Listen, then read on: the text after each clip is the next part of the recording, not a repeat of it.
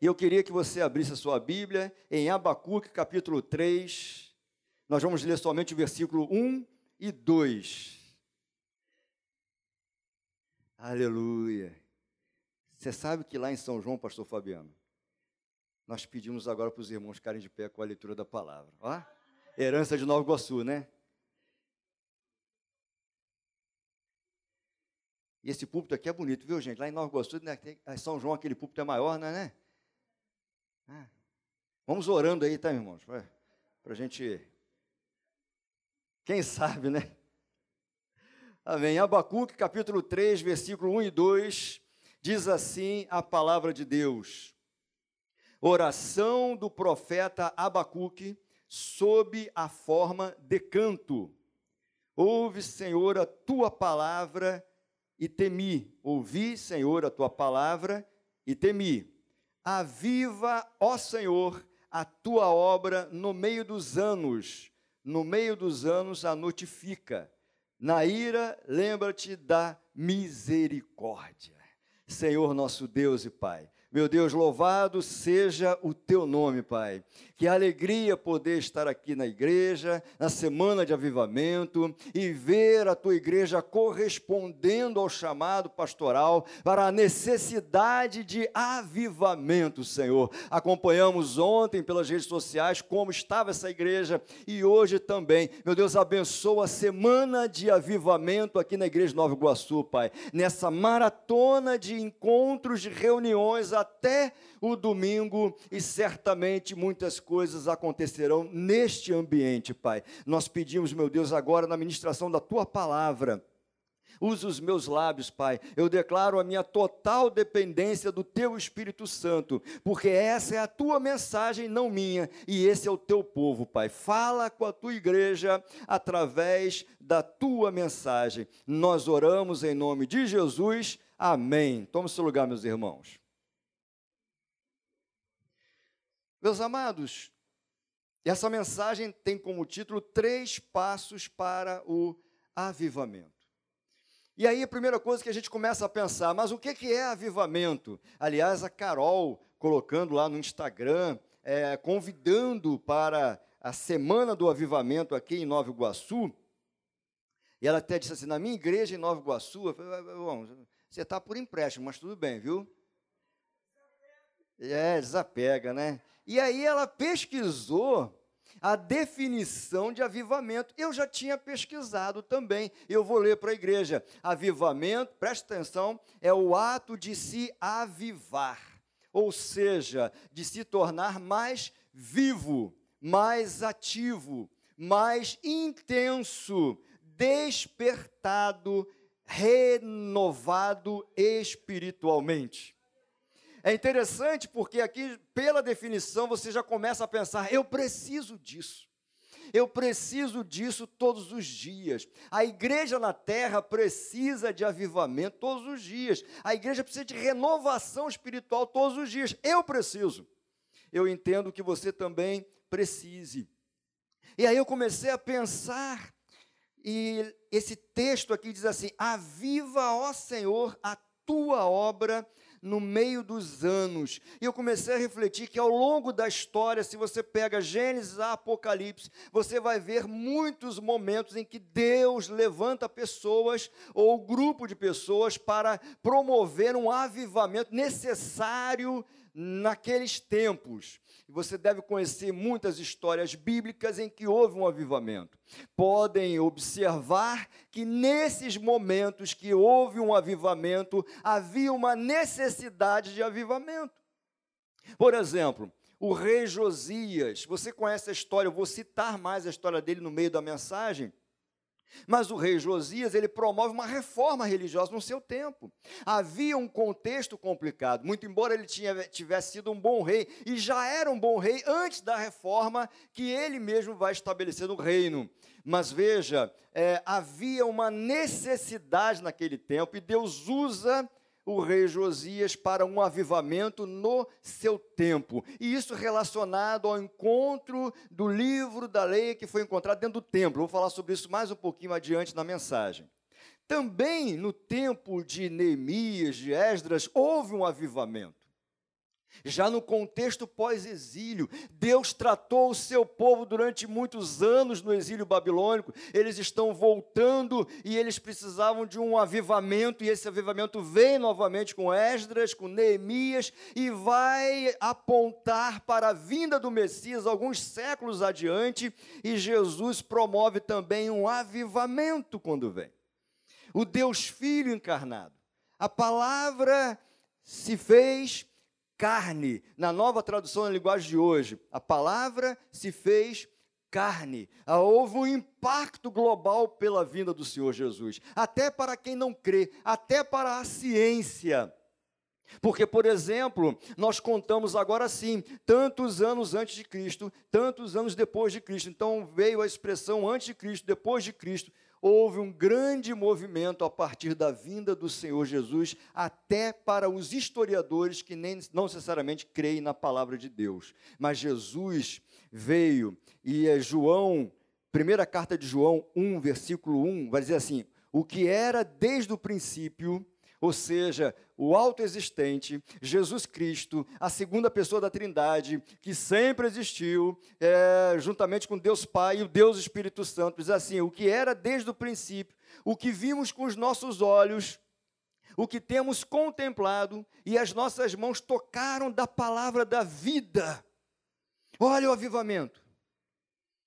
Sabe? Eles disseram assim: os, olhos, os nossos olhos viram, nós contemplamos, contemplamos, nossas mãos tocaram. Mas eu quero te dizer o seguinte: essa noite, noite de avivamento, você também está vendo Jesus, você também está tocando Jesus, você está contemplando Jesus. Um grande avivamento marca a história. Logo depois de Jesus, você conhece a palavra ele vai para o Pai e diz assim: Eu vou para o Pai, mas vou enviar o Espírito Santo. Você conhece a história ali do, do tempo da festa do Pentecostes, o derramar do Espírito Santo, Atos 2, quando veio a, a, a, o que precisaria vir, que era o, o Espírito Santo descer, e hoje ele habita em mim e habita em você e faz essa operação e está em atividade até o dia de hoje. Atos também, o tempo ali de Pentecostes foi um grande avivamento. Depois disso, fora dos textos bíblicos, mas faz parte da história da humanidade, nós também tivemos outros processos de avivamento. Por exemplo, a reforma protestante foi um ato de avivamento. Porque naquele tempo havia um abandono da palavra de Deus, havia uma tradição da igreja estabelecida naquele tempo e haviam coisas que estavam sendo feitas que é, não encontravam apoio na palavra de Deus, e aí os pré-reformistas, os reformistas e os pós-reformistas trouxeram de volta a palavra de Deus. E esse foi um grande avivamento também. Depois disso, Deus vai levantar homens no século XVIII, dentre eles John Wesley, dentre eles John Wesley foi o, o, fundador do movimento metodista. É, George Whitefield, que era considerado como pregador de ar livre, um homem usado por Deus para pregar em praças públicas, para grandes multidões, um grande evangelista, e tantos outros homens, isso dali na Inglaterra, mas nos Estados Unidos, naquele mesmo tempo, Jonathan Edwards, já falei sobre ele aqui para a igreja, a Beth não aguenta nem mais ouvir falar nesse nome lá em casa, que eu falo muito sobre esse grande pregador, sabe? Que tem uma mensagem, você pode procurar no YouTube lá, Pecadores nas mãos de um Deus irado, está até hoje aí, isso virou até livro.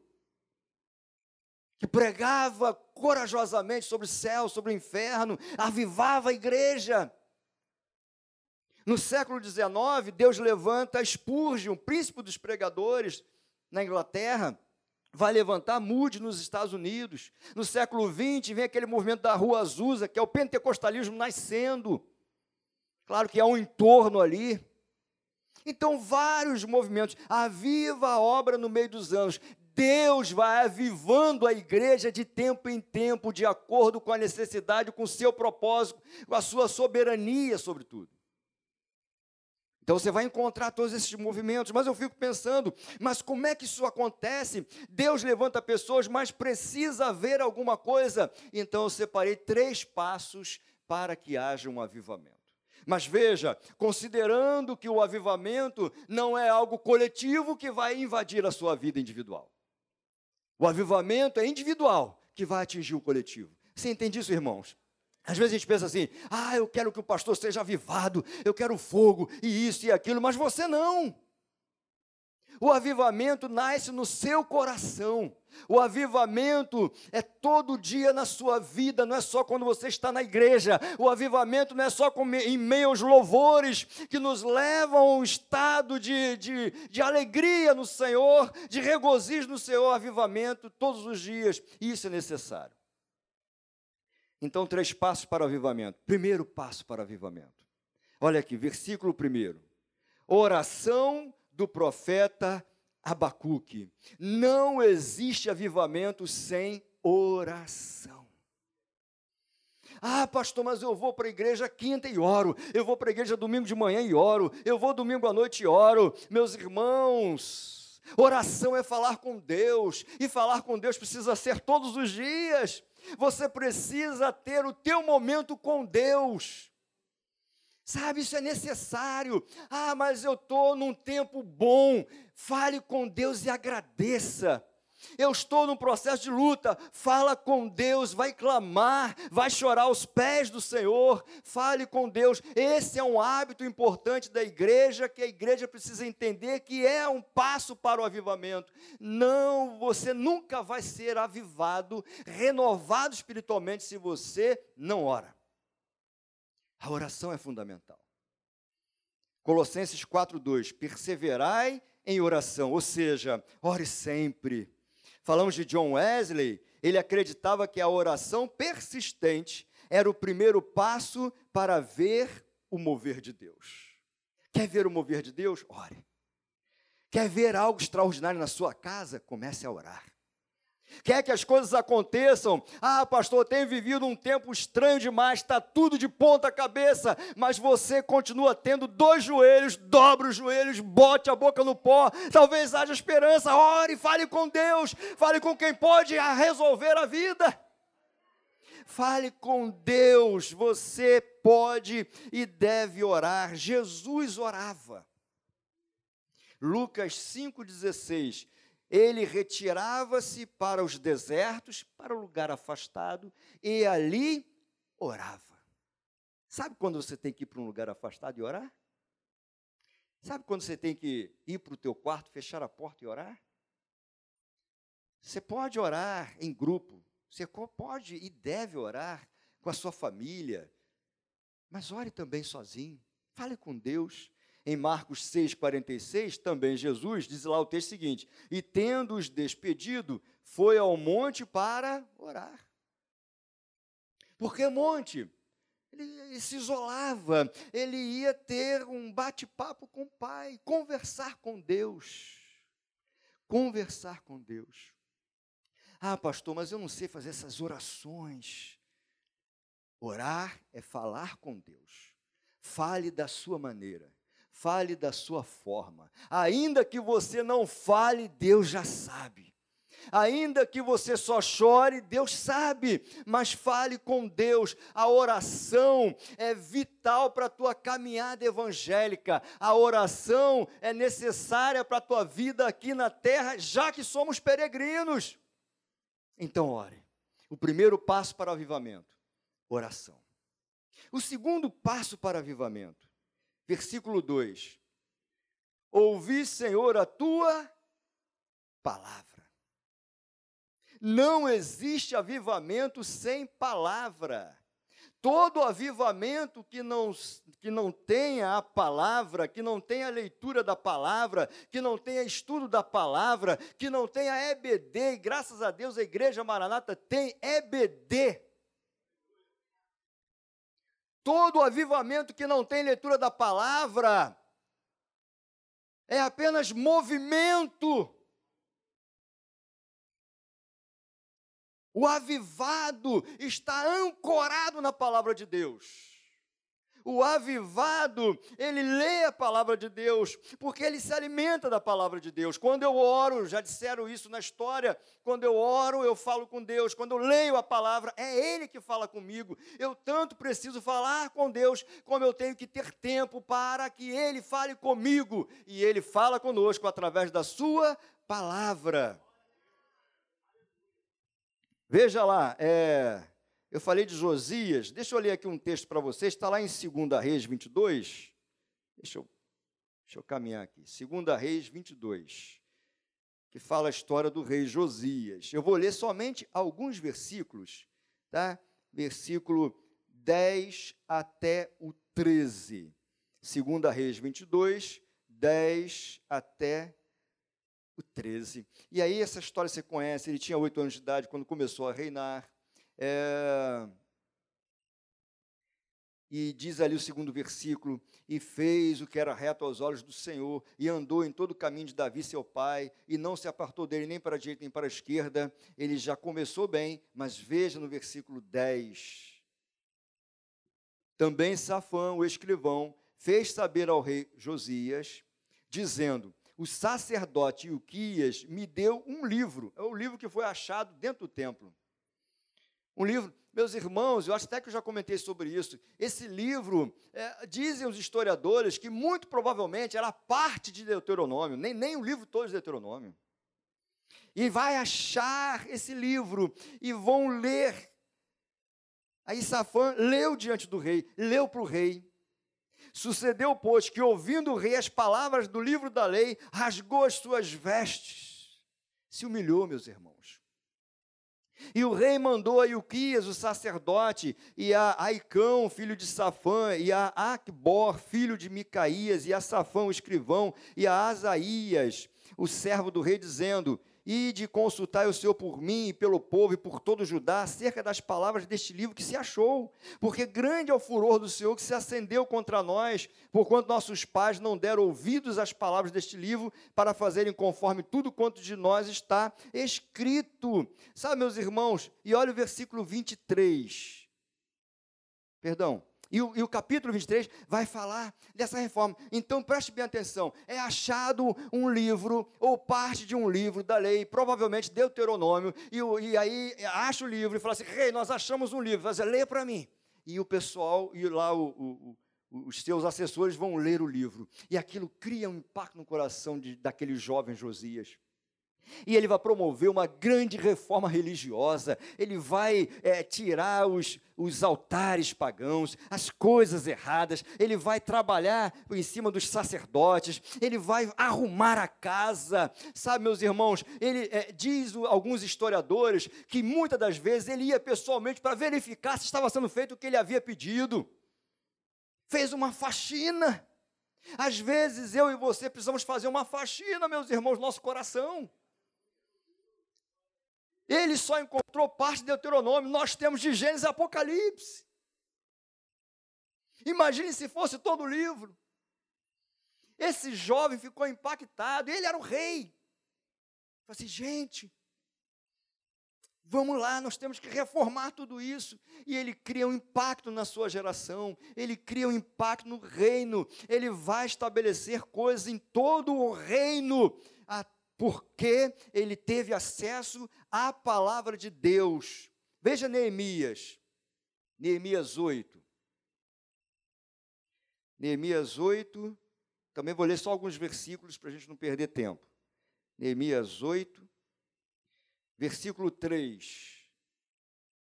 Ó, Esdras lê a lei diante do povo. Esse contexto aqui já é o pós-exílio babilônico, tá? Então vamos lá. Versículo 3 e leu nela diante da praça, que está diante da porta das águas, desde a alva até o meio-dia, ou seja, desde o começo do dia até o meio-dia, perante homens e mulheres e sábios, e os ouvidos de todo o povo estavam atentos ao livro da lei. Versículo 5. E Esdras abriu o livro perante os olhos de todo o povo, porque estava acima de todo o povo, e abrindo ele, todo o povo se pôs em pé. É o que fazemos aqui em Nova Iguaçu, né? ficamos de pé pela reverência da palavra de Deus. Versículo 6: E Esdras louvou o Senhor, o grande Deus, e todo o povo respondeu: Amém, Amém, levantando as mãos e inclinaram-se e adoraram o Senhor com o rosto em terra. Versículo 7: E Jesua, e Bani, e Serebias, e Jasmin, Jamim, e Acube, esses nomes maravilhosos você pode colocar nos seus filhos. E os levitas ensinavam ao povo na lei, e o povo estava no seu posto, ninguém saía dali. E leram um livro na lei de Deus e declarando e explicando o sentido, ou seja, estava sendo exposta a palavra de Deus e eles iriam ensinando, explicando a palavra de Deus, declarando, explicando o sentido, porque faziam que lendo se entendesse versículo, versículo 8, lendo, se entendesse, ou seja, a palavra de Deus. Aquilo era necessário para o povo naquele tempo. E ali vai surgir um avivamento por conta da palavra de Deus. Você não pode ser avivado sem leitura da palavra. Toda a escritura, toda a escritura, toda a escritura, todos os versículos bíblicos é inspirado por Deus. Lembramos aí da questão teológica, a Bíblia é a palavra de Deus ou contém a palavra de Deus? A Bíblia é a palavra de Deus, escrita por homens inspirados por Deus, pelo Espírito Santo. Então, de uma de Gênesis capítulo 1 até o último de Apocalipse, toda a escritura é inspirada por Deus e útil para o ensino, para a repreensão, para a correção e para a instrução instrução na justiça para que o homem de Deus, para que a mulher de Deus seja apto e plenamente preparado para toda boa obra. Aleluia, é a palavra de Deus. E diz assim: Jesus, na sua oração sacerdotal, João 17, 17: santifica-os na verdade, a tua palavra é a verdade. É a verdade. Não existe avivamento sem palavra. Mas também não existe avivamento sem adoração. Olha o versículo primeiro que nós estamos lendo lá de Abacuque. Oração do profeta Abacuque sob a forma de canto, de louvor, de adoração. Adoração, mas a adoração está intimamente ligada à santidade, à vida santa. A vida santa, meus irmãos. Veja os passos para o avivamento: oração, vida de oração com Deus, relacionamento com Deus, leitura da palavra, relacionamento com Deus, e vida santa, adoração. Meus irmãos, existe um texto da palavra que está em Isaías, primeiro capítulo, que chama para a gente a atenção da nossa caminhada com Deus. Claro que é naquele tempo lá, a palavra para aquele povo, mas sempre podemos trazer alguma coisa para a nossa vida. Veja, Isaías, primeiro capítulo, versículo 11 até 16. 11 até 16.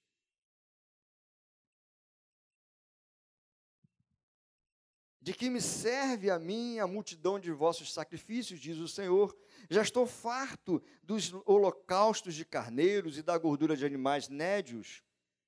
E não folgo com o sangue de bezerros, nem de cordeiros, nem de bodes. Quando vindes para comparecerdes perante mim, quem requereu isso de vossas mãos, que viesses pisar os meus átrios? Não tragais mais ofertas não tragais mais ofertas de balde, o incenso é para mim abominação, e também a festa da lua nova, e os sábados e a convocação das congregações, não posso suportar iniquidade, nem mesmo ajuntamento solene. As vossas festas da lua nova e as vossas solenidades já as aborrece a minha alma, já me são pesadas, já estou cansado de as sofrer. De as sofrer. Pelo que, quando estendeis as mãos, escondo de vós os olhos. Sim, quando multiplicais as vossas orações, não as ouço, porque as vossas mãos estão cheias de sangue. E aí Deus vai falar assim: 16: Lavai-vos, purificai-vos, tirai a maldade de vossos atos diante dos meus olhos e cessai de fazer o mal. Adoração. Adoração está interligada com a vida santa. É o que Deus está falando. Não é a correria, não é o que se faz, é o coração. É o coração, sabe, irmãos? É interessante porque quando eu digo isto, não estou dizendo para a igreja, estou falando para mim mesmo também. Nós precisamos vigiar o nosso coração. A nossa adoração precisa ser plena. Claro que nós só vamos alcançar essa plenitude na glória, mas aqui nós estamos ensaiando, sabe, meus irmãos? E é preciso ter vida santa. Será que a nossa adoração está agradando o adorado? Russell Shedd disse o seguinte: em diversas partes do mundo surge um volume notável de literatura com o objetivo de tornar a adoração cristã mais contemporânea, mais relevante e contextualizada. Quando o interesse dos que congregam para adorar se torna alvo prioritário, o culto forçosamente ganha características de entretenimento. Sabe, irmãos? Isso não é igreja maranata, falando de um modo geral. Vida santa Deus procura verdadeiros adoradores.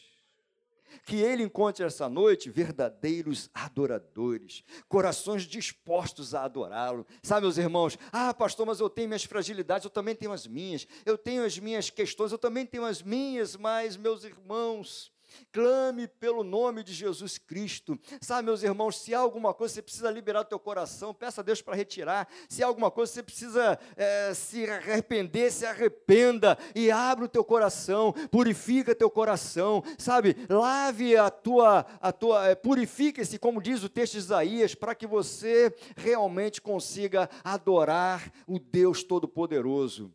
Verdadeiros adoradores. Romanos 12,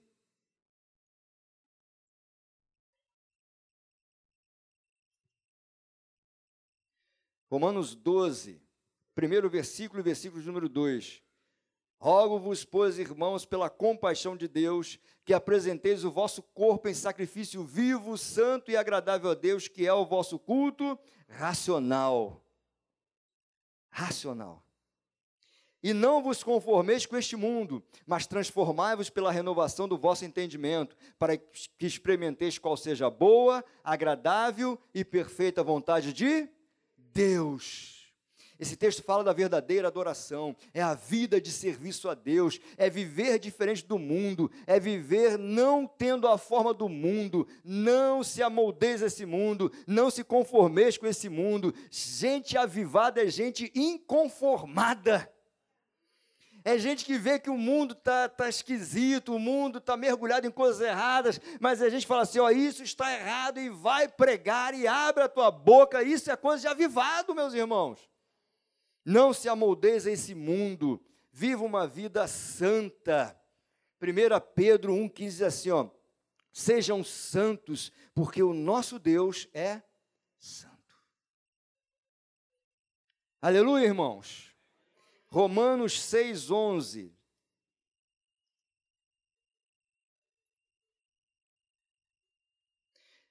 Assim também vós considerai-vos como mortos para o pecado, mas vivos para Deus em Cristo Jesus, nosso Senhor. Meus irmãos, quando a palavra diz assim, mortificai a carne, ah, irmãos, isso não é fácil não. Matar a carne, isso precisa ser todos os dias, sabe? E sabe por que você tem que fazer isso? Porque você é de Jesus Cristo. Você não, você, você, você, você morreu para o pecado e agora você está vivo para Deus em Cristo Jesus.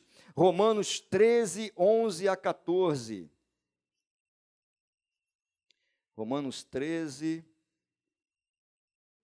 11 a 14. E isto digo conhecendo o tempo, que é já hora de despertarmos do sono. Isso é que vocês estão fazendo aqui toda essa semana, semana de avivamento, todos os dias nessa igreja. O pastor Fabiano tem buscado o Espírito Santo nessa igreja. Isso é despertar sabe? É, e isto digo, conhecendo o tempo, que já é hora de despertarmos do sono, porque a nossa salvação está agora mais perto de nós do que quando aceitamos a fé. Jesus está voltando, irmãos. Jesus está voltando. A noite é passada e o dia é chegado. Rejeitemos, pois, as obras das trevas e vistamos-nos das armas da luz. Andemos honestamente como de dia, não em glutonarias, nem em bebedeiras, nem em desonestidades, nem em dissoluções, nem em contendas e invejas mas revestivos do Senhor Jesus Cristo e não tenhais cuidado da carne em suas concupiscências, vida santa. E Hebreus 12, 14 diz assim: Segui a paz com todos e a santificação, sem a qual ninguém verá o Senhor. Quem quer ver o Senhor aí, meus irmãos? Então não tem jeito. Segui a paz com todos e a santificação, senão nós não veremos o nosso Deus. Mas nós não somos dos que param, nós não somos dos que retrocedem. O povo que está aqui é o povo que vai seguir aquilo que Jesus falou, está lá no, em Mateus 24. Aquele que perseverar até o fim será salvo. Será salvo. Meus irmãos, estes são os passos para o avivamento. Eu preciso ter uma vida de oração, eu preciso ter uma vida de leitura da palavra de Deus, e eu preciso viver uma vida santa. Se você ora, se você lê a palavra de Deus, se você guarda a sua vida, se você é um adorador, meus irmãos, é esse encontro desses três passos que gera o rebento que nós chamamos de avivamento. Não existem é, atalhos para isso, não existe uma fórmula mágica para isso. O que existe é relacionamento com Deus, oração, leitura da palavra e vida santa. Quer ser avivado? Ore. Quer ser avivado? Leia a palavra. Quer ser avivado? Viva uma vida santa diante do Deus Todo-Poderoso, sabendo que aquilo que você faz escondido, Deus está vendo. Quando Davi olha para aquela mulher e vai desejar aquela mulher e vai querer aquela mulher, ele vai fazer tudo o que ele tem que fazer, ele vai caminhar errado, depois ele tenta consertar, consertar, consertar, consertar, consertar, até que Deus manda lá o profeta para dizer assim: Davi, Deus viu tudo. Cuidado com o que você faz escondido. Porque Deus está vendo. Meus irmãos, eu quero profetizar o seguinte: essa é uma igreja que vai ser cada vez mais avivada. E esse avivamento vai impactar essa região. A igreja Maranata está vivendo um pouco desse processo. Eu não sei quem aqui foi no Retiro dos Jovens, uma live. Quem é que foi numa live? Ah, meus irmãos, lá em São João, quem foi disse assim: ó, foi tremendo, foi imersão, foi bom demais, a palavra foi boa, os momentos de oração, o fogo desceu, meus irmãos, de tal maneira que não sabiam se eles tinham subido ou se o céu tinha descido. Isso é avivamento. Espere para ver o Adola Camp que vai ter agora, daqui a dois dois meses. Vai ser isso também. A Maranata tem vivido um tempo de busca pelo avivamento e isso vai impactar. Veja lá, século XVIII tinha gente, século XIX tinha gente, século XX tinha gente, século XXI tem gente porque a igreja ainda está na terra e a igreja é chamada para avivar, para ser renovada espiritualmente todos os dias.